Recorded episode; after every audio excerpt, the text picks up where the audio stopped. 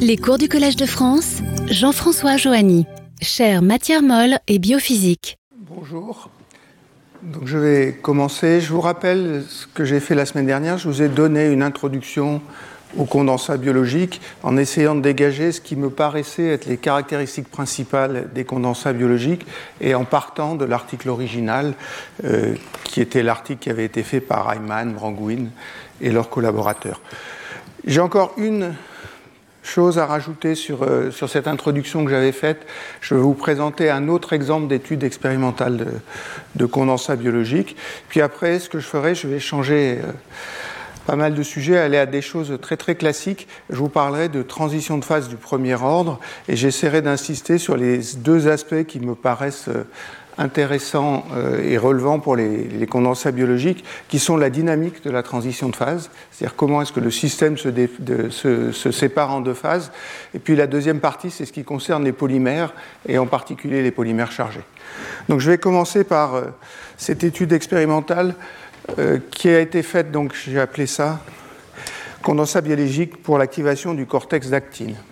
Alors c'est un article dont le premier auteur s'appelle Yann et qui est paru dans Nature en 2022. Et c'est un article de l'équipe de Stéphane, Dresde, Grill à Dresde. Pardon. Donc ce qu'étudie cet article, c'est la matériation méiotique du cortex de C. elegans.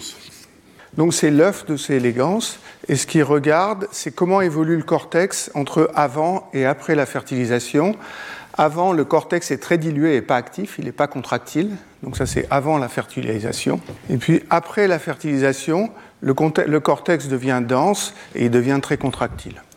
Et entre les deux, il y a une période de 10 minutes, donc qui commence au moment de la fertilisation, où apparaissent évidemment des condensats biologiques, autrement je, n'en parlerai pas, qui contiennent de l'actine, qui apparaissent et qui disparaissent en fonction du temps. Donc c'est pendant une période de 10 minutes. Ils apparaissent au cortex de l'oocyte. Je vais vous montrer ça tout de suite. Euh, je n'ai pas de pointeur. Est-ce que vous voyez les, deux images en haut euh, La première image en haut à gauche, c'est avant la fertilisation. La deuxième image, c'est au moment de la fertilisation. Puis vous voyez toute une série de points qui apparaissent dans la troisième image. Ça, c'est les condensats biologiques qui apparaissent. Puis après, il y a un événement un peu violent. Il y a l'éjection de quelque chose qui s'appelle le polar body. Donc ça, c'est ce qui se passe in vivo. Je vais, remontrer le film du coup. Euh, donc les condensats biologiques, c'est ces petits points. Euh, qui apparaissent ici, ils apparaissent et ils disparaissent. Ce qui est marqué en vert, c'est les histones. Je ne sais pas pourquoi les histones sont marquées en vert. Euh, c'est pas vraiment ça qu'ils étudient dans l'article. Ils étudient des oocytes ex vivo, c'est-à-dire qu'ils ont sorti de la mer, euh, qui n'ont pas besoin de fertilisation pour maturer. Donc c'est un système qui n'est pas tout à fait le même. Donc voilà les, les oocytes qu'ils étudient. Les points ici sont des, sont des condensats biologiques. Si vous fixez un point, alors ils ont à la fois du vert et du, et du rouge, j'y reviens. Si vous fixez un point, il apparaît et il disparaît. Donc les ces condensats-là, ils ont une taille d'à peu près 0,1 micron et ils ont une durée de vie entre 10 et 30 secondes. Alors ce qu'on voit là, euh, et ça c'est assez bien établi, ce qu'il y a dans ces condensats biologiques, c'est surtout de l'actine, et c'est des filaments d'actine. Et ces filaments d'actine, ils sont marqués par un marqueur fluorescent qui s'appelle LifeAct, qui est un marqueur classique de l'actine. Ça, c'est les, couleurs violettes que vous voyez apparaître. Et à la fin du film là-haut, à la fin de l'image là-haut, vous avez ces paquets denses qui sont les, les filaments d'actine agrégés dans le cortex. Et puis, il y a tout un tas de protéines qui servent à la polymérisation de l'actine. C'est l'équivalent du complexe qui s'appelle ARP2-3. Ce que fait ARP2-3, c'est qu'il favorise le branchement de l'actine. Donc là, ce qui marque, c'est l'IFAC. Alors, ce n'est pas tout à fait ARP2-3 qui marque, c'est un, activateur d'ARP2-3 qui, dans d'autres systèmes, s'appelle WASP, et la protéine qui marque, elle s'appelle WSP1. Et ça, c'est ce qui est marqué en vert. Donc, dans, ce film-là que, je, vais repasser, euh, un point, c'est à la fois de l'actine et des, activateurs de polymérisation de l'actine. Donc, c'est ça que vous voyez dans ce film-là et on voit des, clusters qui apparaissent. Alors il suffit d'en fixer un, on voit très bien qu'il apparaît puis qu'il redisparaît dans un temps qui est très court, pendant les 10 minutes qui est la durée de, cette phase-là. Euh, cet article m'a intéressé pour deux raisons. Il m'a intéressé d'abord parce que c'est quelque chose, vous allez voir, l'interprétation qu'ils en font euh, est uniquement basée sur la signétique de réaction qui se passe à l'intérieur. Ça veut dire que la séparation de phase, à part peut-être fixer les densités, mais ils considèrent que c'est des choses qui mesurent ça, n'intervient pas trop là-dedans. Donc c'est un peu orthogonal à tout ce que je dirais après, et je voulais insister sur le fait que ces cas-là existent aussi. Le deuxième point, c'est que c'est un système qui oscille. Il a les, ces, condensats biologiques apparaissent et disparaissent. Et puis la troisième chose qui m'a intéressé, c'est la démarche, la façon dont ils, construisent un modèle théorique uniquement en basant directement sur les expériences et en faisant des hypothèses raisonnables à partir de l'expérience. Vous allez voir qu'ils arrivent à un modèle qui est extrêmement simple et qui permet d'avoir des interprétations quantitatives sur tous les comportements possibles pour un système comme ça. Donc c'est un peu ça les trois choses qui m'ont qui m'ont intéressé. Comment? Euh, Il ne parle pas de myosine. Ceci dit, à la fin, dans le cortex, il y a des myosines, parce que le contexte est contractile. Dans les condensats, je ne crois pas qu'il y ait des myosines. Donc, qu'est-ce qu'on mesure? Ils rendent la fluorescence quantitative, et leur idée, c'est de décrire ce système-là comme un système effectif à deux composants. Alors, les deux composants, c'est l'actine, ou le life act exactement, puisque c'est ça qui est fluorescent, et le nombre de molécule d'actine, il l'appelle grand A. Ça, c'est le premier composant. Et le deuxième composant, qui s'appelle W, donc le nombre de molécules, c'est W, c'est l'autre chose qui marque, qui est WSP1. Et leur idée, c'est de dire, ben, avec ça, j'ai les deux composants principaux, et je fais un espèce de modèle effectif où ce que représentera exactement W, c'est pas exactement les molécules de WSP1, c'est toutes les molécules qui vont avec, et ce que j'appelle A, c'est toutes les molécules qui vont avec l'actine. Donc c'est ça leur démarche. Ils arrivent à faire des mesures qui sont tout à fait quantitatives, à la fois de A et de W. Donc voilà les, les mesures. Alors c'est un peu sombre ici. Ça c'est W au cours de la croissance et de la décroissance d'un agrégat. Donc vous voyez qu'au début, c'est surtout WSP1 qui augmente. Il passe par un maximum et il redécroît. Et puis ça, c'est l'actine. L'actine suit un peu plus tard. Alors c'est normal parce que WSP1, c'est quelque chose qui active la polymérisation de l'actine. Donc on voit l'actine un peu après WSP1. Et puis ça redécroît aussi. Donc ça, c'est un premier type de choses qui mesure, c'est les quantités de molécules. Et puis il y a un une deuxième chose qui est ici, c'est le volume du, euh, du condensat. Euh, le volume, le condensat apparaît, donc le volume augmente, et puis le volume redécroît, et vous voyez que celui-là, il prend 30 secondes, il a une durée de vie de 30 secondes. Puis il y a une deuxième courbe ici, alors c'est ce qu'ils appellent la stoichiométrie, c'est A sur A plus W qui augmente, et puis qui va saturer, augmenter à la fin, du, à la fin de l'expérience.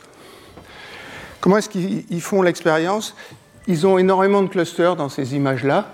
Donc pour tous les condensats, ils mesurent à un instant donné le, à la fois A et W. Donc chaque condensat, ça donne un point dans ce plan-là AW. Et puis, ils mesurent la vitesse, ça veut dire qu'ils mesurent dA sur dt et dW sur dt. Et en un point donné, ils mettent une petite flèche qui dit comment va évoluer A et comment va évoluer W.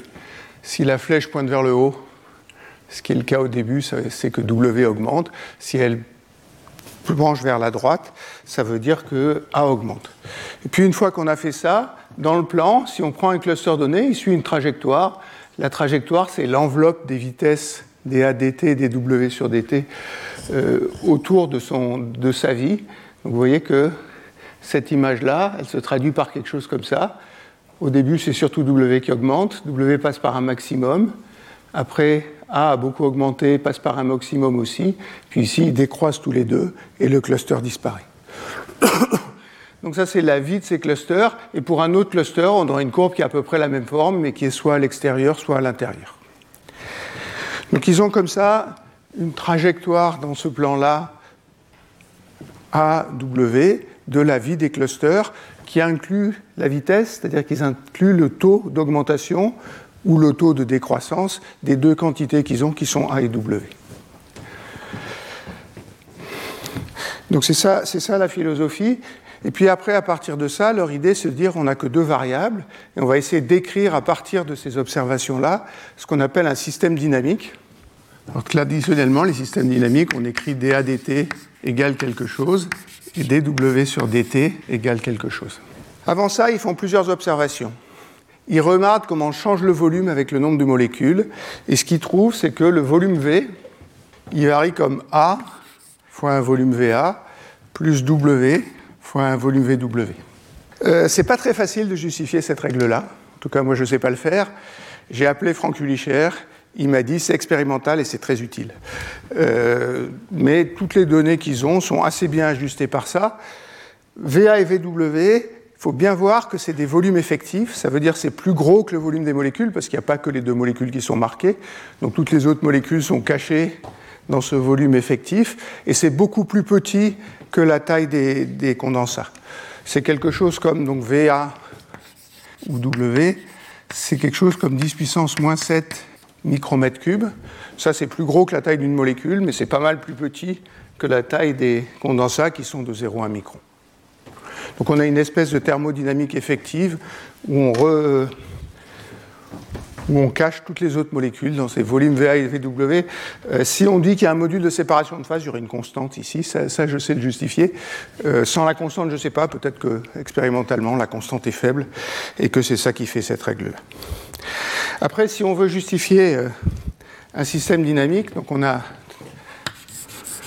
deux variables W et A. La première chose, c'est que si on regarde au temps très court, ici, c'est surtout W qui croît, et W croît au départ plus vite que linéairement, si on regarde les flèches. Donc ce que ça veut dire ça, c'est que W a tendance à recruter W, et ça, ils l'écrivent assez naïvement comme une boucle d'autoréaction positive. W, quand il est là, il active le recrutement de W.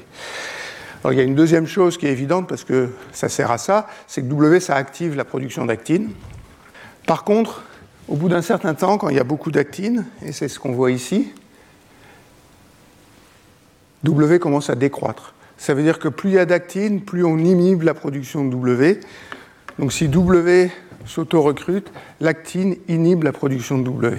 Et puis il y a une troisième chose, c'est que l'actine peut se casser en morceaux, peut dépolymériser ou être coupée. Alors je ne sais pas comment on dit severing en français, mais euh, et donc l'actine peut disparaître comme ça. Et après, ils écrivent des cinétiques, style cinétique de réaction chimique. Ça veut dire qu'on va mettre un taux Kr ici, un taux Kd ici. Ici, on va mettre un taux Kl. ici, on va mettre un taux Kb. Une fois qu'on a écrit ça, on écrit les équations les plus simples qui sont compatibles avec ça. Ça veut dire que dW sur dt, c'est Kr fois W. Ça, c'est l'auto-recrutement.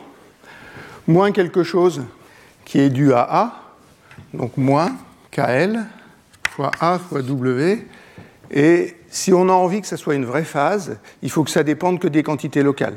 En particulier, il y a une question d'extensivité. Si je multiplie le nombre de molécules par 2 ici, je le multiplie par 2 ici, mais là je le multiplie par 4. Et donc ce qui est naturel, c'est de diviser par le volume. Donc voilà, je vais vérifier que je n'ai pas inversé les nombres par rapport à mes notes.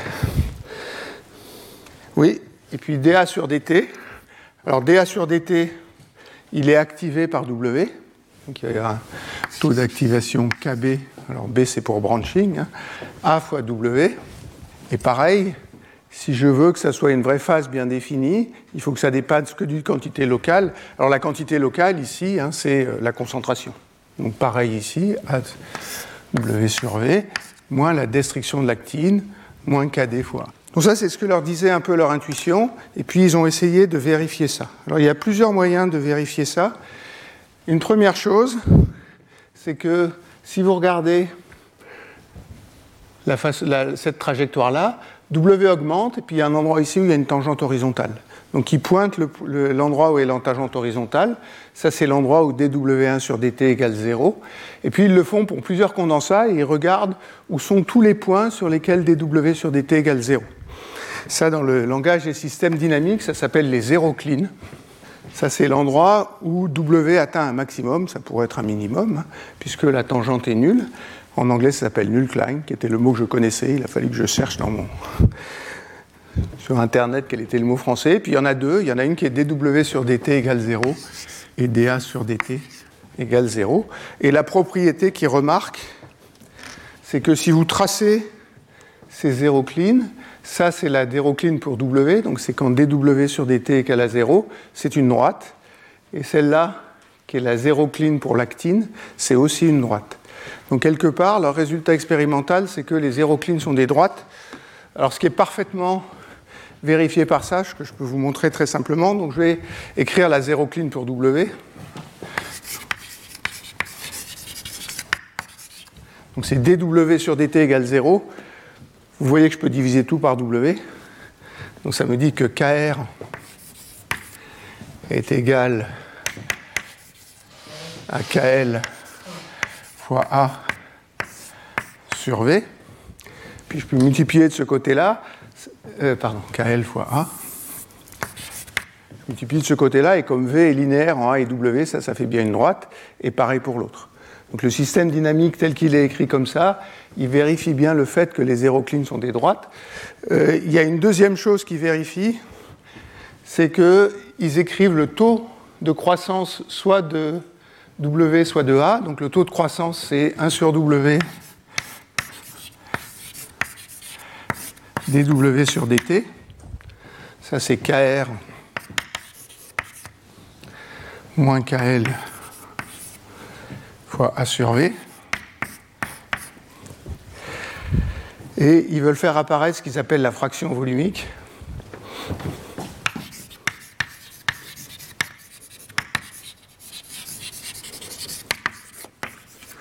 La fraction volumique d'actine, c'est phi égale le volume occupé par l'actine, donc c'est A fois VA, divisé par V. Vous pouvez multiplier par VA en haut et en bas ici, et ça doit être une droite décroissante, une pente décroissante, une droite avec une pente décroissante en fonction de A, qui est ce que vous avez ici. Alors il le trace en fonction de A moins phi. C'est celle-là, pardon. Celle de W, c'est celle-là. Et en ajustant ces droites-là, ils peuvent calculer les quatre constantes de réaction. Et donc, ils, ont, ils connaissent à partir de ces ajustements-là tous les paramètres du problème. Donc, on a une description qui vérifie bien un certain nombre d'aspects qualitatifs et pour lesquels on n'a plus aucun paramètre ajustable. Alors, il s'avère que ce système dynamique-là, il est extrêmement simple. Euh, ce que j'ai fait moi, c'est que j'ai regardé l'équation pour la fraction volumique. J'ai écrit dφ sur, sur dt. Il y a 1 sur phi, 1 moins phi qui apparaît là. Donc il suffit de bidouiller ces deux équations. C'est de l'algèbre bête que je ne vais pas vous faire. Et puis dφ sur dt, c'est alpha plus bêta phi, où alpha et bêta sont des combinaisons des taux de réaction. Donc alpha c'est moins kd et bêta c'est kl sur va. Et vous voyez que cette équation, qui ne fait intervenir que la fraction volumique, elle ne dépend que de la fraction volumique. L'idée là, c'est de dire, au lieu d'utiliser ces deux variables-là, je vais utiliser la fraction volumique, qui est une fraction locale, et l'expérience que je vous ai montrée tout à l'heure montre bien que c'est un paramètre pertinent bien défini. Puis je vais utiliser le volume. Donc je vais écrire 1 sur V, dV sur dt. Alors dV sur dt, c'est une quantité extensive, c'est pour ça que je divise par V. Et puis là, il n'y a qu'une fonction de phi, donc c'est 1 moins phi kr moins phi kd plus moins bêta fois phi 1 moins phi. Et là aussi, 1 sur v dv sur dt, j'avais deux variables au départ. Si j'utilise v et phi, ça ne peut dépendre que de phi. Et on voit bien que ça dépend que de phi. Ça veut dire que ça correspond bien à l'idée qu'on a d'un système qui est séparé, c'est qu'à l'intérieur du système, la seule variable qui me reste, c'est la fraction volumique, et que je peux tout exprimer en fonction de la fraction volumique. Alors on peut regarder un peu plus en détail ce diagramme-là. Donc ça, c'est la droite où w, dw sur dt égale 0. Ça veut dire qu'au-dessus de la droite verte, w croît, et en dessous de la droite verte, w décroît. Ça, c'est mon plan WA. Et puis j'ai la deuxième droite qui est là. Pareil, ça c'est dA sur dt égale 0. Donc au-dessus de la droite rouge, A croît. Donc A croît ici. Et A décroît là. Et A décroît ici. Alors c'est bien ce qu'on observe. Hein. Si je me place au-dessus de la droite verte, les deux croient. Vous voyez que la courbe croisse. Je croise cette droite-là, l'actine continue à croître et W décroît. Donc qualitativement, on a forcément une forme qui est égale à celle-là, rien qu'en regardant ce système dynamique. En fait, il est tellement simple celui-là qu'on peut presque le, résoudre à la main. je ne l'ai pas résolu à la main, je vais simplement vous montrer ce que ça donne euh, numériquement. Donc il y a deux paramètres qui sont phi et W. Donc voilà la forme de phi. Euh, le temps initial est fixé par la condition initiale, et puis phi croît, et puis tend vers 1, Euh, c'est 10 ici, parce que j'ai multiplié phi par 10, autrement ce n'était pas visible.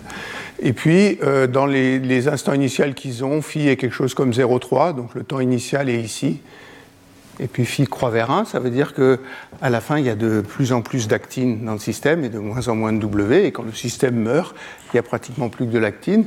Et puis le volume, alors je n'ai pas écrit le volume en fonction du temps, ce qui est facile, c'est de prendre le rapport de ces deux équations et de calculer le volume en fonction de W. Le volume augmente et décroît.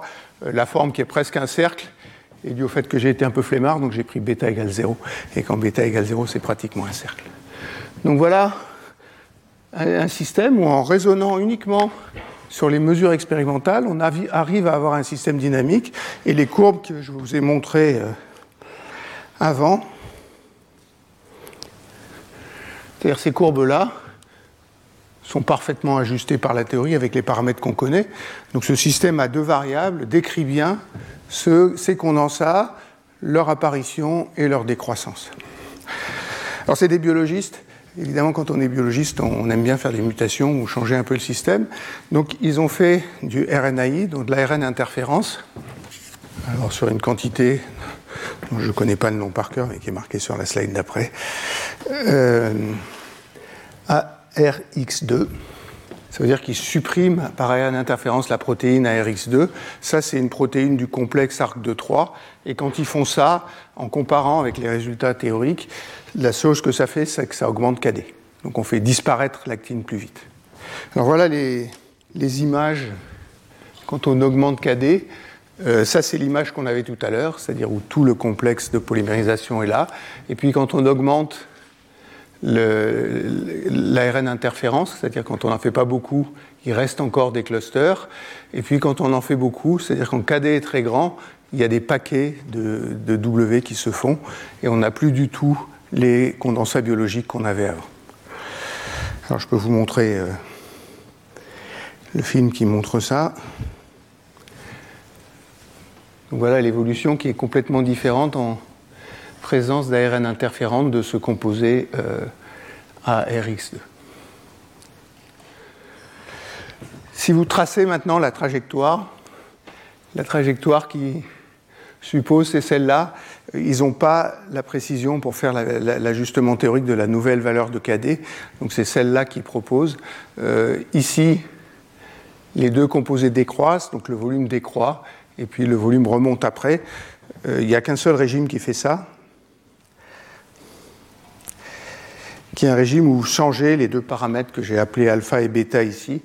Et si vous faites alpha négatif et alpha plus bêta positif, le volume décroît et puis remonte beaucoup après. Euh, les quantités de A et de B, il suffit de multiplier phi qui est ici par euh, le volume qui est là et on trouve les formes qu'ils annoncent. Donc on a une description très propre de ce système-là avec un système à deux états. Alors qu'est-ce qu'on tire de ça? D'abord que c'est tout à fait compatible avec la supposition qu'il y a des condensats biologiques parce que ça ne dépend que des propriétés locales et donc tout se passe comme si on était dans une phase bien définie on a ce phénomène d'apparition et de, disparition. Euh, la question, c'est à quoi ça sert? Ils n'ont pas vraiment euh, de preuve de à quoi ça sert. Ce qui, euh, ce qui postule à la fin de l'article, c'est que ça sert un peu à tamponner la, polymérisation de l'actine et que ça évite d'avoir un emballement de la polymérisation de l'actine en captant l'actine dans ses condensats biologiques.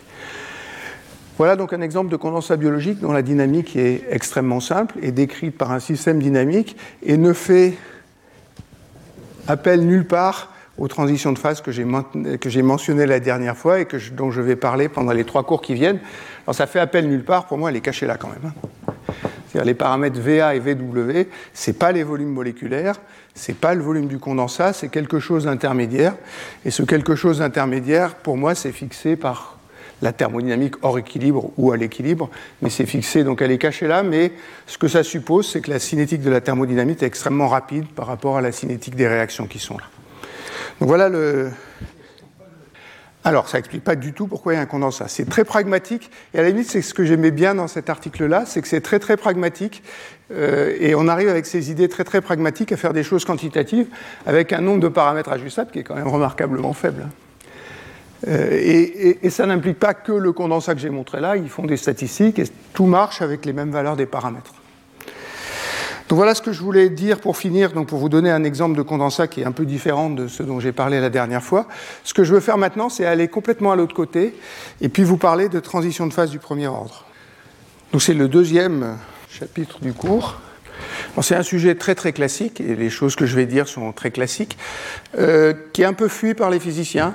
Beaucoup de transitions de phase, on a l'habitude, sont les transitions de phase du premier ordre. Hein. L'équilibre entre l'eau liquide et l'eau solide se fait par une transition de phase du premier ordre. C'est toutes les transitions où vous avez un équilibre entre deux phases.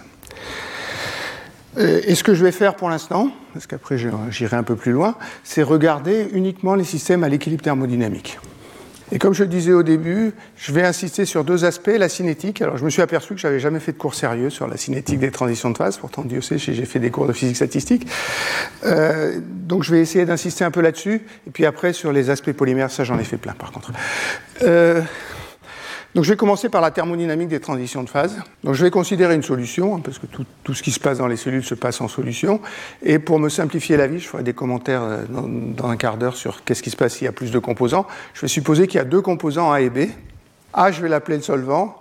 B, je vais l'appeler le soluté.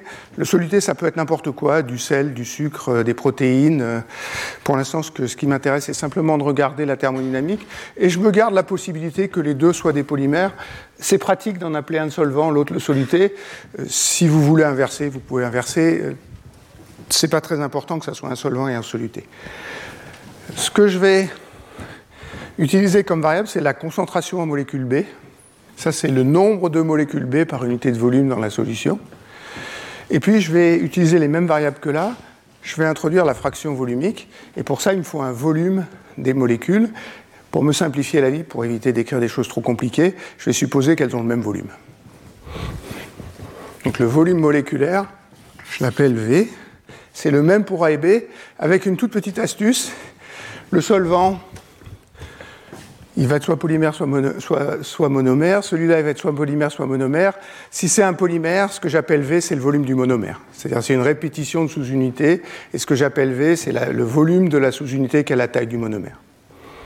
Le volume d'un polymère, c'est N fois V, où N est la longueur. La fraction volumique, c'est phi égale C fois V. Ça, c'est la fraction volumique de B. Et puis, la somme des fractions volumiques est égale à 1. Donc, la fraction volumique de A, c'est 1 moins phi. Ça, c'est pour B.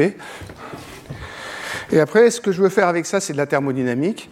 Si je veux faire de la thermodynamique, il faut que je me donne une énergie libre.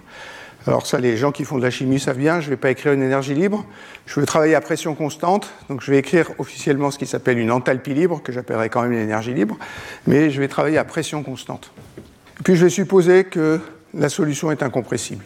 Alors ça, c'est une très bonne approximation, sauf si vous allez au fond de l'océan pour des systèmes complètement extrêmes. Je suis tout à fait conscient que dans ce cas-là, ce que je vais raconter n'est pas tout à fait exact, qu'il faudrait le faire plus proprement. Euh, c'est des cas qui sont tellement négligeables que je n'ai pas envie de les traiter ici, ça prendrait bien plus de temps. Donc je suppose que c'est incompressible. Dans mon langage, incompressible, ça veut dire que V ne dépend pas de la pression. Euh, et donc l'énergie libre, il y a un modèle, donc je vais écrire mon enthalpie libre, j'ai fait une concession, je l'ai appelé G. Euh, ça, c'est l'enthalpie libre totale de la solution. Si je mesure le volume, c'est clair qu'on a envie de définir des propriétés localement. Donc cette enthalpie libre, elle est égale au volume fois une enthalpie libre par unité de volume, que je vais appeler F, parce que c'est comme ça que j'ai l'habitude de l'appeler. Ou si vous voulez, je somme sur tous les points de l'espace dans le volume de la solution, fois F, et ça, ça me définit la densité d'enthalpie libre. Pour ça, soit il faut, pour la calculer, soit il faut faire de la physique statistique, soit il faut avoir un modèle qu'on connaît déjà. Il y en a un qui marche extrêmement bien, à la fois pour les liquides simples et pour les polymères, c'est le modèle de Flory-Huggins. Alors, ce que je vais écrire, c'est F. Je vais l'écrire encore une fois avec V. Donc, je vais écrire FV sur KT. Ça, c'est une énergie libre par unité de volume je multiplie par un volume, donc ça c'est une énergie, je divise par kT, où K est la constante de Boltzmann et T est la température, comme ça j'ai une énergie libre qui est sans dimension. Dans toute la suite du cours, je ferai V égale 1, c'est-à-dire je choisirai l'unité pour que V soit égal à 1. Il y a presque la plupart des équations, il n'y a rien à faire. Il y en a quelques-unes où il faut rajouter un facteur V. Euh, si j'y pense, je vous mentionnerai où il faut rajouter le facteur V. Donc l'énergie de Flory-Huggins, il y a deux contributions. Il y a un terme qui est phi log phi. Alors phi sur NB log phi plus 1 moins phi sur NA log de 1 moins phi plus qui phi fois 1 moins phi. Alors, il y a deux types de termes. Il y a ces termes-là. Ça, en gros, c'est l'entropie.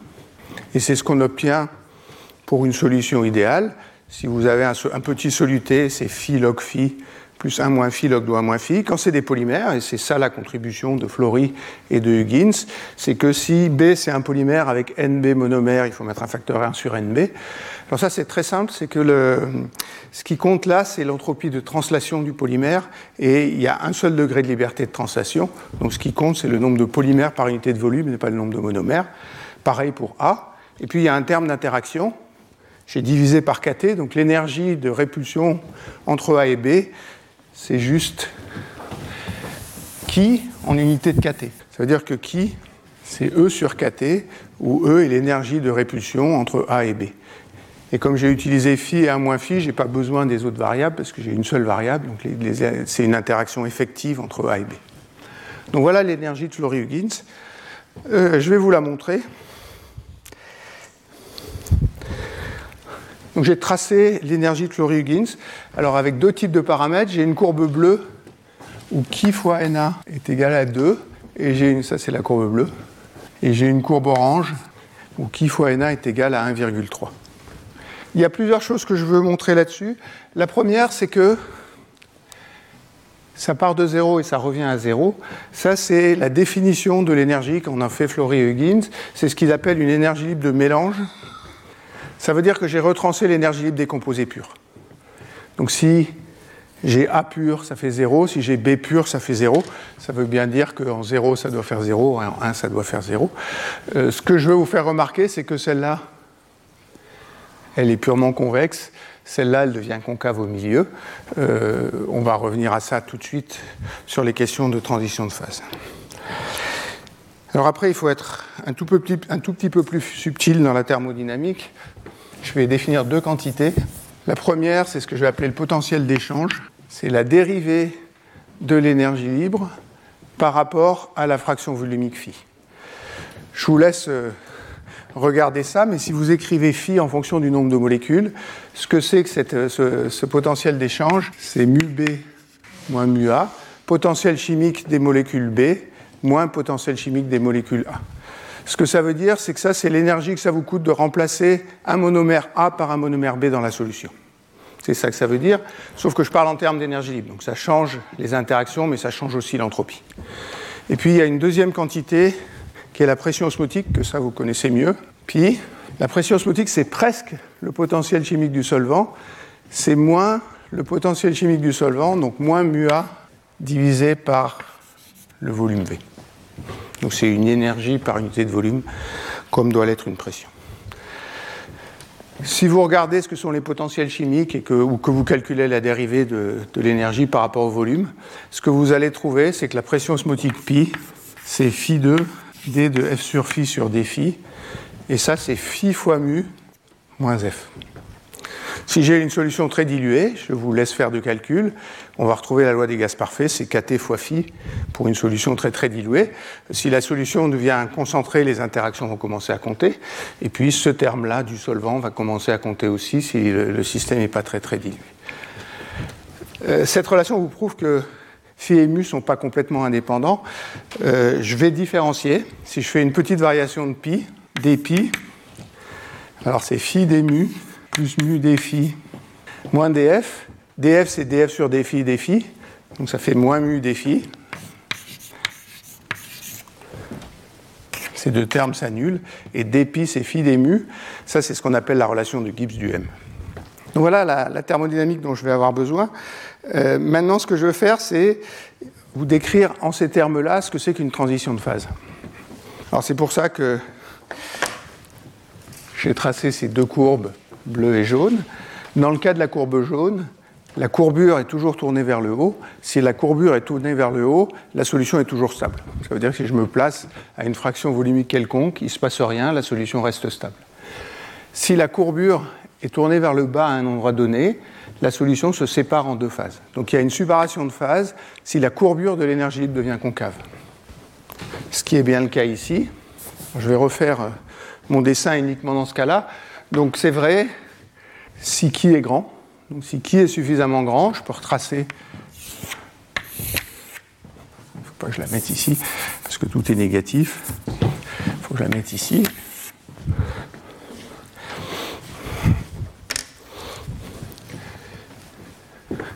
J'ai quelque chose comme ça, avec 0 ici, 1 ici, ça c'est phi, et ça c'est f. La façon dont on obtient les fractions volumiques dans les deux phases qui se séparent, c'est la règle dont vous avez déjà dû entendre parler, qui est la construction de la double tangente. Alors je vais vous la justifier très très rapidement. Si vous avez deux phases à l'équilibre, il faut qu'elles soient à la même pression, mais elles sont toujours à la même pression dans mon cas parce que j'ai supposer que la pression était constante. Et puis, il faut que je puisse échanger les molécules entre les deux phases. Ça veut dire que les potentiels chimiques des deux composés doivent être les mêmes dans les deux phases. Donc P égale constante. Et puis mu A et mu B identiques dans les deux phases. Alors au lieu de dire que mu A et mu B sont les mêmes, je peux écrire que mu est le même, parce que mu c'est mu A moins mu B. Donc si mu A, et mu B sont les mêmes, mu A et moins mu B est le même dans les deux phases. Et puis la pression osmotique est aussi la même, parce que V est constant, et donc moins mu A sera constant. Donc c'est pour ça que j'ai introduit le potentiel d'échange et la pression osmotique, c'est qu'ils doivent être identiques dans les deux phases. Comment est-ce que j'assure que pi et mu sont les mêmes dans les deux phases? En cherchant les points, les deux points pour lesquels il y a une tangente commune à la courbe aux deux points. C'est-à-dire si je trace une droite comme ça, elle est tangente en ce point-là, elle est tangente en ce point-là. Mu c'est la pente, la pente de la tangente est la même aux deux, donc la pente c'est mu, c'est mu A égale mu B égale mu équilibre. Et ce point-là, l'ordonnée à l'origine, c'est la pression osmotique. Et vous voyez que si je trace la tangente que je mesure l'ordonnée à l'origine, à ce point-là ou à ce point-là, j'ai la même pression osmotique. Donc à partir de ça, je peux construire un diagramme de phase. Dans les diagrammes de phase, si vous en avez fait, les variables expérimentales, c'est la température, bien sûr, et la fraction volumique.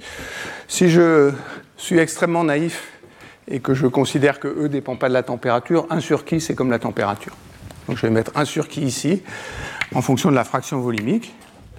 Et puis, pour une valeur de 1 sur qui, alors je vais les appeler phi D et phi C, les fractions volumiques dans les phases à l'équilibre, ça c'est la phase où il y a peu de B, donc elle est diluée. Ça c'est la phase où il, y a, où il y a beaucoup de B, donc elle est concentrée. Et pour une valeur donnée, de qui, je peux reporter ces deux points et ça me donne une courbe. Pour une valeur de qui donnée, j'ai phi d ici et phi c ici. Ça, c'est ce que je vais appeler le diagramme de phase. Euh, cette courbe a un autre nom dans la littérature, elle s'appelle la binodale. Alors je ne vous ai pas dit comment j'avais choisi NA et NB. J'ai fait NB égale 2NA ici. C'est une valeur complètement arbitraire, c'est juste parce que je voulais avoir une courbe asymétrique, autrement la chose est un peu triviale. Il y a un autre point qui joue un rôle, c'est que vous voyez que ici, à ce point-là et à ce point-là, il y a un point d'inflexion sur l'énergie libre. Je vais les appeler phi SD, ici phi CS. Si je trace pas seulement la binodale, mais que je trace aussi ces deux points-là, qui est ce qu'on appelle la spinodale, à l'intérieur de la binodale, j'ai une deuxième courbe. Ça, c'est phi DS. Et ça, c'est fissé. Il y a un point spécial ici, qui est le point où la température est maximale. Ça, c'est un point critique. Un point critique, si je déplace cette droite vers le haut, les, points fissés et, fissés, et fidés deviennent de plus en plus proches. Donc un point critique, c'est un point où il y a équilibre entre deux phases identiques.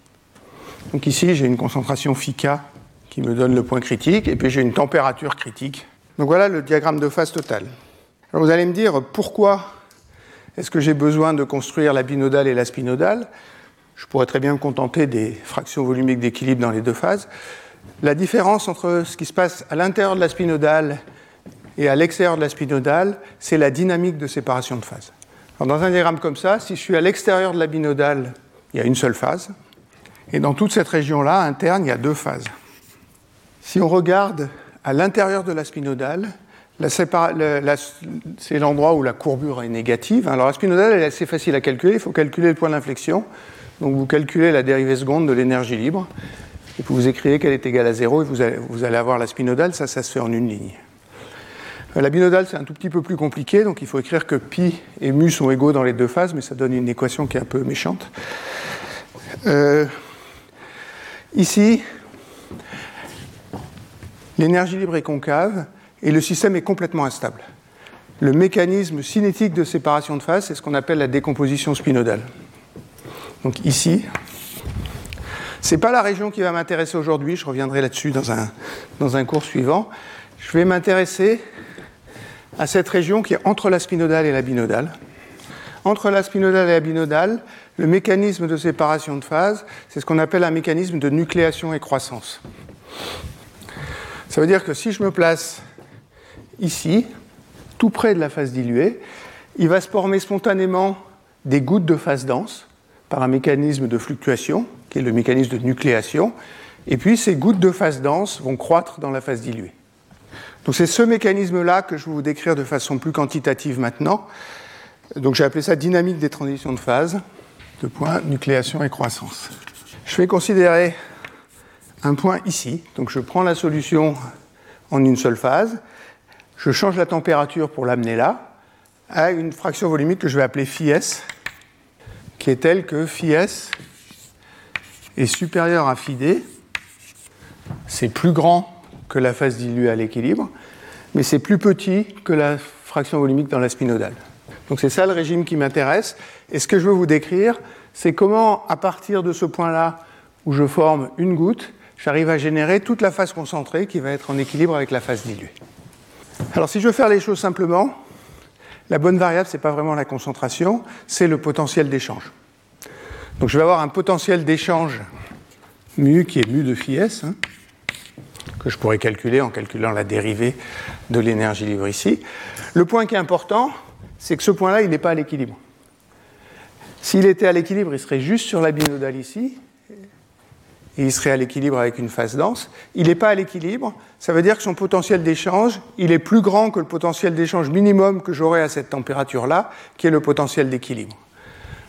Donc ça veut dire que mu s, il est supérieur à mu équilibre, et avec le temps, le potentiel d'échange va baisser et va atteindre l'équilibre, où j'aurai équilibre entre ces deux phases-là, où j'aurai mu s égale mu d égale mu c. Donc c'est ça le mécanisme que je veux décroître que je veux décrire, il y a un paramètre important qui est ce qu'on appelle la sursaturation, que je vais appeler delta mu, qui est mu s moins mu équilibre. Ça, c'est peut-être quelque chose qui vous parle plus. Si vous avez une vapeur d'eau qui est sursaturée, elle a beaucoup plus, elle est, euh, elle n'est pas à l'équilibre, elle a envie de se condenser. Au départ, elle a un potentiel chimique trop élevé. Quand elle se condense, elle atteint le potentiel chimique d'équilibre et vous avez équilibre entre la vapeur sèche et l'eau. C'est exactement ça le mécanisme que j'ai envie de décrire, sauf que je veux décrire la cinétique. Alors la façon dont je vais le faire, c'est que je vais vous décrire la croissance d'une goutte. Alors, il y a une référence. Euh, oui.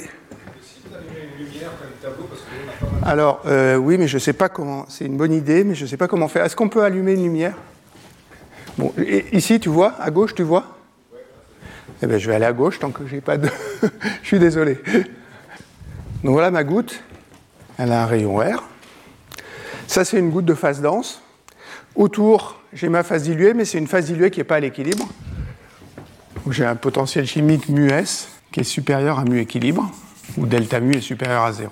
Ce que je vais faire, c'est que je vais tracer le potentiel chimique mu en fonction de la distance R au cœur de la goutte. Donc il y a un potentiel chimique d'équilibre qui serait là. Ça, ça serait mu équilibre. Ça, c'est ce que j'atteindrais à un temps infini. Si je suis très loin, j'ai un potentiel chimique mu S. Et ce que j'ai envie de comprendre, c'est comment on passe de l'un à l'autre. Alors, ce que je vais vous demander d'admettre pendant deux minutes, et je vais vous le montrer euh, dans deux minutes, c'est qu'à l'intérieur de la goutte, le potentiel chimique est constant. Donc, le potentiel chimique, mu- est constant ici. Il est un peu plus élevé que mu équilibre, parce qu'autrement le système serait complètement à l'équilibre, et à l'extérieur, je n'ai pas le potentiel chimique d'équilibre. Donc il est quelque part intermédiaire entre les deux. Donc à l'intérieur de la goutte, jusqu'à R, j'ai un potentiel chimique mu-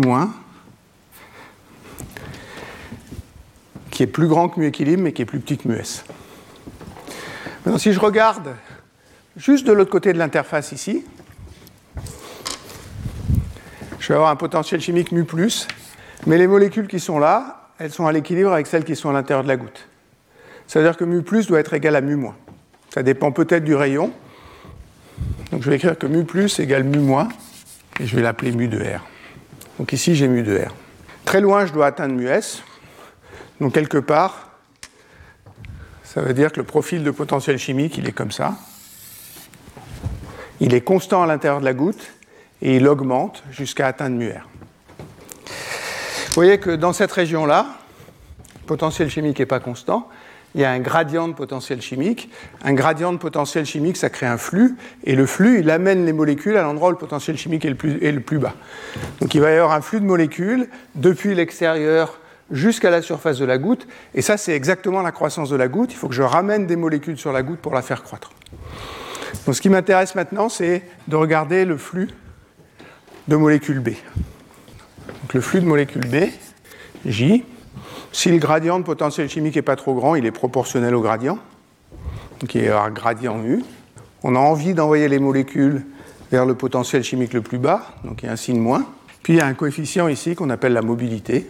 Et je vais supposer que ce coefficient est constant. Ce n'est pas très vrai, mais comme il va être, comme il va être euh, pertinent que dans la phase diluée. Dans la phase diluée, la concentration ne varie pas beaucoup et les variations de mobilité ne sont pas très importantes.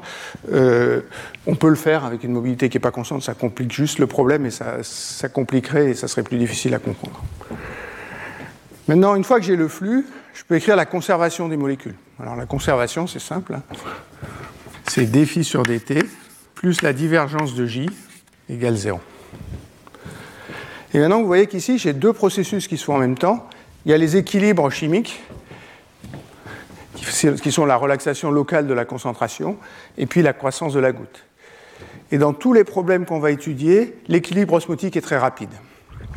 Qu'est-ce que ça veut dire que l'équilibre osmotique est très rapide? Ça veut dire qu'il est très rapide par rapport à la croissance de la goutte, et que la croissance de la goutte est un processus très lent. C'est-à-dire que ce terme-là est négligeable,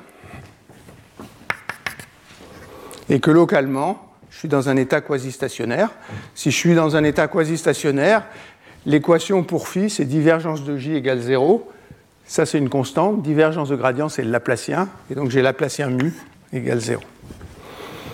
Donc, si je veux avoir le potentiel chimique, il faut que je résolve cette équation Laplacien mu égale 0 dans une géométrie qui est sphérique. C'est une équation du deuxième ordre, donc il suffit que je trouve deux solutions. Il y en a une qui est très simple, c'est mu égale constante. Et il y en a une deuxième que tout le monde connaît, parce qu'il s'avère que ça, c'est l'équation du potentiel électrostatique. Et on sait qu'une charge électrostatique, ça crée un potentiel en 1 sur R. Donc la deuxième solution, c'est 1 sur R, et la solution générale, c'est A plus B sur R. Maintenant, si je suis à l'intérieur, quand je fais tendre R vers 0, il faut que B soit égal à 0, parce qu'autrement, le potentiel chimique serait, serait infini. Ce qui veut dire qu'à l'intérieur, mu est égal à une constante. Donc à l'intérieur, mu moins égale constante. C'est ce que je vous ai écrit avant. Hein. C'est ma constante qui est là. Maintenant, à l'extérieur, j'ai deux constantes à déterminer, mais j'ai deux conditions. Je sais qu'ici, ça doit être mu de R, et je sais que là, ça doit être mu S. Donc il faut écrire les, les systèmes des deux équations à deux inconnus. Je vais vous écrire la réponse. Donc à l'extérieur de la goutte, mu de R si je fais tendre R vers l'infini, ce terme ne compte pas, et mu est égal à mu S. Si je fais petit r égale grand R, c'est-à-dire si je me place là, je vous ai dit que le potentiel chimique devait être continu, le mu S va s'annuler et ça me donne bien la réponse. Alors je conçois que les potentiels chimiques, ça vous paraisse un peu abstrait, donc on va essayer de tracer comment, comment vaut la concentration maintenant. Donc la fraction volumique, phi en fonction de R. Donc il y a deux, elles étaient en rouge tout à l'heure, on va les mettre en rouge. Il y a deux concentrations d'équilibre, ça c'est phi C et ça c'est phi D. Et puis j'ai une concentration phi S, qui est la concentration que j'ai imposée loin de la goutte, c'est la concentration où j'ai fait la trempe ici. Donc très loin, ça doit être égal à phi S. Maintenant, si je regarde à l'intérieur de la goutte, mu de R va être plus grand que mu équilibre. Ça veut dire que la concentration est un peu plus grande que phi D.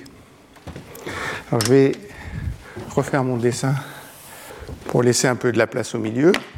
Je vais mettre mu S ici, hein, phi S. Et à l'intérieur de la goutte, j'ai une valeur phi moins qui est un peu plus grande que phi D. Euh, pardon, je dis des bêtises. C'est plus subtil que ça. Voilà phi D. La goutte est dense, donc elle ressemble à la phase dense qui est là. Donc la goutte, elle a une, fraction volumique qui est de l'ordre de C. Mais le potentiel chimique est plus grand que le potentiel chimique à l'équilibre. Donc à l'intérieur, la concentration est plus grande que C, pas plus grande que phi D. Donc ça veut dire qu'elle est comme ça. Ça, c'est phi moins. Quand j'arrive à la surface de la goutte, je tombe sur la, phase externe. La phase externe, elle a une concentration qui est différente de phi avec un potentiel chimique qui est un peu plus grand que phi D. Donc la concentration, elle est un peu plus grande que phi D. Donc voilà phi plus ici, qui n'est pas tout à fait la phase à l'équilibre, parce que le potentiel chimique n'est pas le potentiel chimique d'équilibre ici. Et après, ça relaxe vers phi S. Donc ça va faire comme ça. Donc j'ai un peu plus grand que phi C ici, un saut de concentration, ça c'est ma transition de phase, et puis ça relaxe vers la concentration imposée à l'infini phi S. Alors maintenant, ce que je veux, c'est la cinétique. Attends, j'entends pas, il faut parler plus fort parce que je suis un peu sourd. Pourquoi elle part, de là, pardon Elle part de là, oui. Elle part de phi, de phi plus. Elle part de phi plus. Merci. On est d'accord? Merci. Donc maintenant, je veux calculer le flux. Mu, il est là. Donc il faut que je prenne le gradient. Ça va me faire un vecteur radial. Hein, donc ça va faire un vecteur ER. Il faut que je dérive 1 sur R. Ça fait moins 1 sur R2, mais il y a un facteur moins. Donc il y a un lambda sur R2, grand R, facteur de mu. J'insiste sur le fait que mu de R qui est là est plus petit que mu S. Donc le flux est négatif c'est bien ce que je veux. Je veux que les molécules aillent vers le potentiel chimique le plus bas et je veux ramener les molécules vers la goutte. C'est pour ça qu'elle croît. Donc ce flux-là, il est bien négatif. Maintenant, si je veux savoir comment croît la goutte, il faut que j'écrive une équation de conservation à la surface de la goutte. Je vais écrire que le flux qui arrive, il sert à faire grossir la goutte. Alors le flux qui arrive, il est négatif, donc c'est moins J. Et puis je dois l'intégrer sur toute la surface de la goutte, donc c'est moins J 4 pi R2. Ça, c'est le nombre de molécules que j'apporte. Et c'est égal à la variation du nombre de molécules dans la goutte. Alors, qu'est-ce que c'est la variation? Le volume de la goutte, c'est 4 tiers de pi R3. Donc la variation, c'est 4 pi R2 dr sur dt. Mais il y a un autre facteur, c'est que avant que les molécules arrivent, la concentration, c'est phi moins, c'est phi plus, et quand elle s'agrège à la goutte, ça devient phi moins. Donc il y a un facteur phi moins phi moins moins phi plus ici. Ça, c'est la différence de concentration entre l'extérieur et l'intérieur fois le changement du volume. C'est ça qui me donne le nombre de molécules que j'ai rajouté à la goutte. Ça veut dire ça que dr sur dt, le 4 pi R2 s'en va, c'est moins j sur delta phi, où delta phi, c'est phi moins 1 phi plus, et phi moins 1 phi plus, si le rayon est beaucoup plus grand que les tailles moléculaires, ça va être en gros phi c moins phi d. Voilà comment va le rayon de la goutte, et je connais tout maintenant, parce que j'ai calculé j, alors il me manque encore un truc. Il manque encore mu R. Le mu ici, je ne l'ai pas calculé. Pour ça, il faut que je regarde ce qui se passe à l'interface. À l'interface, j'ai une pression osmotique pi moins à l'intérieur de la goutte et une pression osmotique pi plus à l'intérieur de la goutte. Et puis ici, je vous ai dessiné une vraie surface, mais en fait, la concentration varie brutalement entre phi et phi. À cause de cette variation brutale de la concentration, il y a une tension de surface entre les deux phases, je vais appeler gamma, et la tension de surface, elle impose la loi de la place, elle impose que la pression à l'intérieur est plus, la pression osmotique à l'intérieur est plus grande que la pression osmotique à l'extérieur. Donc pi moins moins pi plus est égal à 2 gamma sur le rayon de la goutte. Ça, c'est l'effet que vous avez quand vous gonflez un ballon. Hein. Vous, êtes obligé d'exercer une pression plus grande parce qu'il y a une tension de la membrane. Alors, c'est pas pi moins 1 pi plus qui m'intéresse, c'est mu de R. Oui J'entends pas. On y arrive. Pour l'instant, c'est exactement là que je veux arriver. Dans trois minutes, il y aura le, rayon minimal. Euh, je vais calculer pi moins, moins pi équilibre. Ça, c'est la variation de la pression entre pi équilibre et pi moins quand la concentration passe de phi à phi moins. Je vous ai dit que dpi, c'était phi d mu. Donc ça, c'est à peu près égal à phi facteur de mu moins, moins mu équilibre. Ça, c'est ce que j'avais appelé la relation de Gibbs du M. Je peux faire la même chose de l'autre côté, je peux calculer pi plus moins pi équilibre. Là, c'est phi facteur de mu plus moins mu équilibre. Et maintenant, je veux. Pardon, j'ai mis. C'est concentré à l'intérieur et dilué à l'extérieur. Maintenant, je veux pi moins moins pi plus. Je peux retrancher ces deux équations. Moins pi plus égal, j'ai mu moins moins mu plus est égal à mu moins est égal à mu de r. Donc c'est mu de r moins mu équilibre fois phi c moins phi. Ça veut dire que 2 gamma sur r, ça c'est ce que j'ai appelé delta phi, mu de r moins mu équilibre.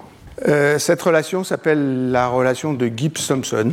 Elle me donne le potentiel chimique mu de r que j'ai ici en fonction de la différence de concentration entre les deux phases à l'équilibre et puis de la tension de surface. Alors maintenant j'ai tout ce qu'il faut pour arriver à ce qu'il voulait tout à l'heure. Je vais écrire dr sur dt égale. Alors il faut que je retrouve mon équation avec dr sur dt. Moins j moins 1 sur delta phi. Et puis j, où est-ce qu'il est j?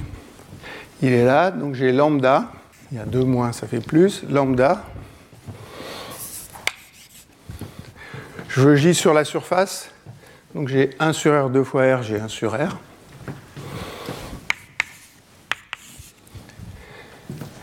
Après j'ai mu R moins mu S. Mu R moins mu S, je vais écrire c'est mu R moins mu équilibre, plus mu équilibre moins mu S. Alors mu R moins mu équilibre, il est là. C'est 2 gamma sur R delta phi euh, plus mu équilibre moins mu s, ça c'est moins delta mu. Et j'ai compté deux fois le signe moins, donc le signe est le mauvais. Donc voilà la loi de croissance du rayon d'une goutte isolée si je connais la sursaturation delta mu.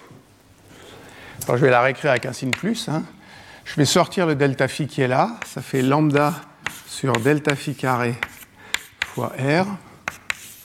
Delta mu delta phi moins 2 gamma sur r je vous rappelle ce que j'ai fait. J'ai pris une goutte qui est apparue par fluctuation quand j'ai trempé le système à la concentration phi s. Ça, c'est la sursaturation. Ça, c'est la différence de, concentration entre les deux phases. Et puis ça, c'est en gros la pression de la place. Maintenant, si R est grand, ce terme-là est négligeable. Et donc dr sur dt est positif. Donc si R est grand, dr sur dt est positif. Si R est petit, ce terme-là va être plus grand que celui-là, et dr sur dt est négatif. Donc les grosses gouttes croissent et les petites gouttes décroissent. il y a un rayon critique. Le rayon critique, c'est le rayon que j'obtiens quand ça, ça s'annule. Donc c'est R égale 2 gamma. Toutes les gouttes qui sont plus petites que le rayon critique ont tendance à s'évaporer. Toutes les gouttes qui sont plus grandes vont croître. Et ça veut bien dire ce qu'il disait tout à l'heure. Ça veut dire que pour démarrer la séparation de phase, il faut que j'arrive à créer par nucléation des gouttes qui sont plus grandes que le rayon critique. Donc ça, c'est ce qu'on appelle le rayon critique de nucléation. Alors, je n'ai pas encore tout à fait fini. Évidemment, il ne va pas apparaître une seule goutte. Donc maintenant, ce que je veux regarder, c'est la croissance de la phase dense dans la phase diluée. je vais le faire de façon très très qualitative. Ça, c'est ce qu'on appelle le mûrissement d'Oswald. Euh, j'ai essayé de chercher l'article original d'Oswald. Personne ne le cite. Il y a des quantités d'articles sur le mûrissement d'Oswald. J'en ai trouvé un qui le citait. Bon, c'était en Zeitschrift für Physikalische Chemie, ce qui va encore à peu près. Sauf que la référence était fausse.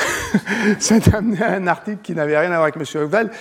Du coup, j'ai un peu regardé M. Oswald, qui était lituanien, et qui était un scientifique absolument gigantesque. Le, nombre de choses qu'il a fait dans sa vie, c'est absolument impressionnant.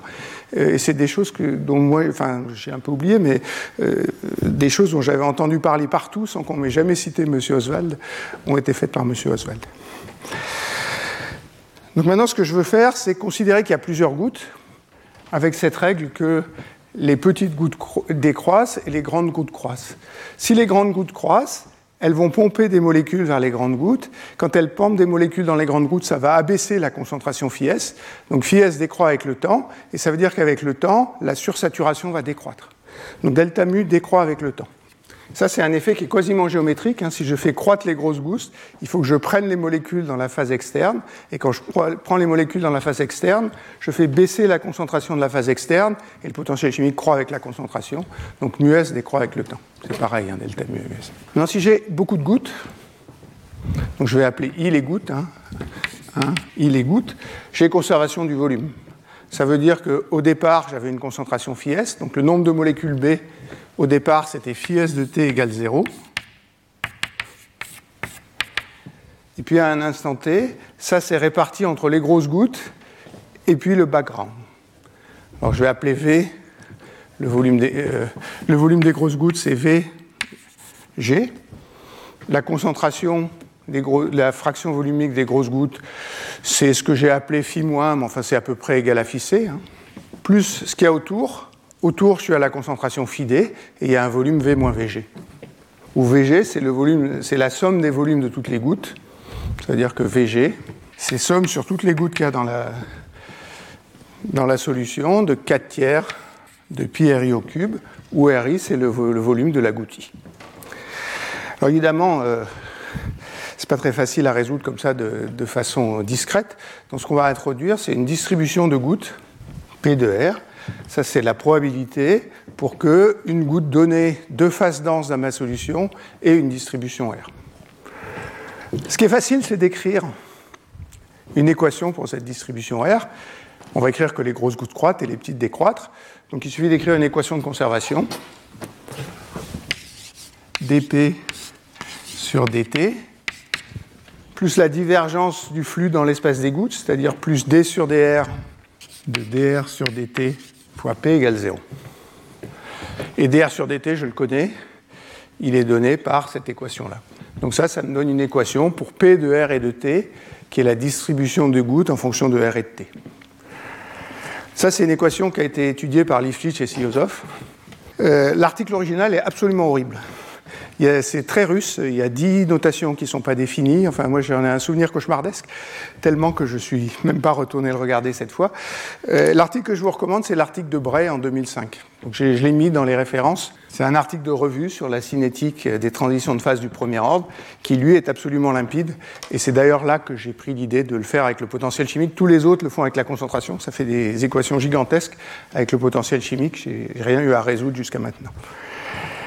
Par contre, l'idée de Lifshitz et Siuzov, elle est bonne.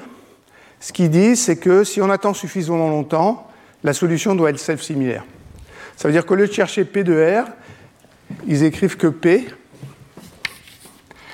c'est 1 sur une taille caractéristique, 1 sur R bar, fois une fonction de R sur R bar, et R bar dépend de T.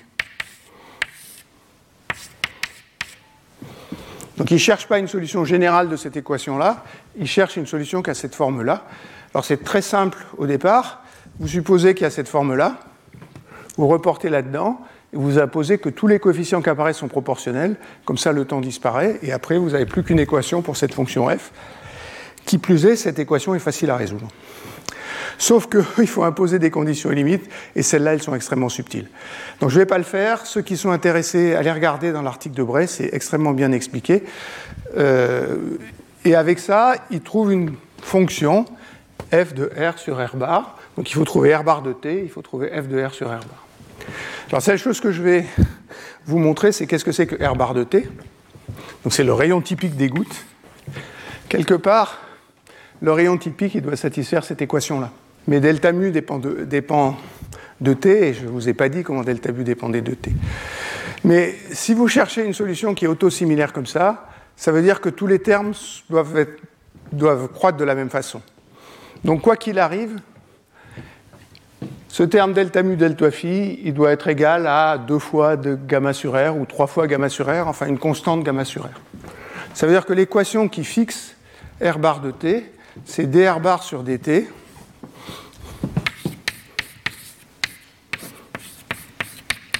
égal. Alors j'ai 1 sur. Alors je ne vais pas mettre égal, hein, je vais mettre proportionnel. Parce que pas je ne sais pas calculer le coefficient numérique comme ça. C'est proportionnel à 2 gamma sur R2 lambda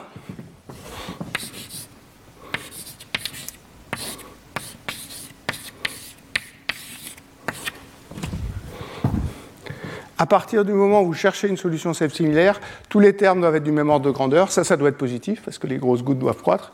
Et donc ce terme-là, il doit être du même ordre que celui-là. C'est la seule, la seule façon dont vous, trouvez, dont vous trouverez une solution f de R. Il y a un coefficient, et c'est celui-là qui est difficile à trouver dans la théorie de Lifshitz-Yosef. Ça, c'est facile à résoudre. Hein. Ça vous dit que R3 est proportionnel à gamma lambda sur delta phi au carré. Et j'ai oublié delta mu au carré. Euh, non, je n'ai pas oublié delta mu au carré. C'est lambda gamma sur R2 delta phi au carré. Fois T. Et donc R, R bar est proportionnel à T puissance 1 tiers. Je vous ai dit que la croissance était très lente. Elle se fait en loi de puissance avec une loi de puissance qui est extrêmement faible. Un exposant un tiers. Et cet exposant un tiers, alors Lifshitz-Yosov, il regardait des, mélanges de solides, mais dans les systèmes fluides, il a été extrêmement bien vérifié, par exemple dans des mélanges de polymères. Je ne vais pas vous donner la, la fonction euh, f qui est là, par contre je vais vous la montrer parce qu'elle est intéressante. Donc voilà cette fonction-là. Donc elle est tracée en fonction de x, qui est r sur r bar. Il n'y a, pas de, gouttes à des x. C'est normal parce que les gouttes à petits x, elles, elles s'évaporent et donc il n'y a plus de petites gouttes et c'est elles qui vont grossir les grosses gouttes. Ensuite, ça augmente. Ensuite, il y a un maximum au voisinage de 1 et elle devient 0 à 1,5. Ça veut dire qu'il n'y a pas, si on attend très longtemps, alors c'est un attracteur, ça veut dire que quelle que soit la solution dont on part, quelle que soit la façon dont se fait la nucléation, on finit là-dessus. Il y a une taille maximale de gouttes, et la taille maximale de gouttes croît avec le temps. vous allez me dire, est-ce que c'est vrai ça? C'est vrai dans la théorie que je vous ai mis là. J'ai oublié les fluctuations quand même. Donc si on mettait les fluctuations, peut-être qu'on aurait des gouttes qui iraient plus loin que cette valeur-là. Mais ça, ça décrit très bien le, les résultats expérimentaux. Euh, il y a encore une quantité que je n'ai pas déterminée, c'est la valeur du maximum ici. Euh, la valeur du maximum, elle est donnée par ma fameuse relation euh, que j'ai écrite là. Donc vous reportez, une fois que vous avez la fonction, vous dites qu'elle est définie à un coefficient près, vous reportez là-dedans, et ça vous donne le coefficient, et dans ce cas-là, le problème est complètement résolu. Ce que ça veut dire ça, donc je vais m'arrêter là, plusieurs choses. Il y a un rayon critique de nucléation, les gouttes plus petites que le rayon critique de nucléation disparaissent, les gouttes plus grosses croissent, mais ce rayon critique, il dépend du temps parce que delta mi dépend du temps et il va croître en fonction du temps. Donc j'ai un rayon qui croît en fonction du temps euh, et qui croît jusqu'à devenir infini. Et quand, le rayon est infini, vous allez développer une phase macroscopique qui est la phase à la concentration fissée, qui est en équilibre avec la phase à la concentration fidée dans laquelle j'ai fait ma trempe. C'est pour ça que je disais la dernière fois que ce qui est difficile, c'est pas tellement d'expliquer qu'il y a une transition de phase. Ce qui est difficile, c'est d'expliquer pourquoi la transition de phase ne me génère pas des gouttes infinies et elle me génère des gouttes finies, comme euh, on en observe dans les condensats biologiques. La dernière chose que je veux dire, c'est qu'il y a d'autres mécanismes, et peut-être que vous auriez pensé à celui-là d'abord. Les gouttes peuvent fusionner, par exemple. Euh, il y a un résultat un peu miraculeux. Donc je sais pas. Alors ça existe, hein, les systèmes où les gouttes fusionnent. Euh, par un espèce de miracle des mathématiques, la loi est la même. C'est-à-dire que la croissance est proportionnelle à t puissance 1 tiers, sauf que le coefficient est très différent. Le résultat général, c'est que la, fusion des gouttes compte pas trop. Euh, je vous montrerai un exemple la semaine prochaine où on voit des gouttes fusionner sur, sur le film que j'ai. Donc je ne pourrais pas vous dire que ça n'existe pas. Je vais m'arrêter là. S'il y a des questions, je veux bien y répondre. Je suis un tout petit peu en retard. Je vous prie de m'excuser pour ça. Voilà, merci. Retrouvez tous les contenus du Collège de France sur www.colège-2-france.fr.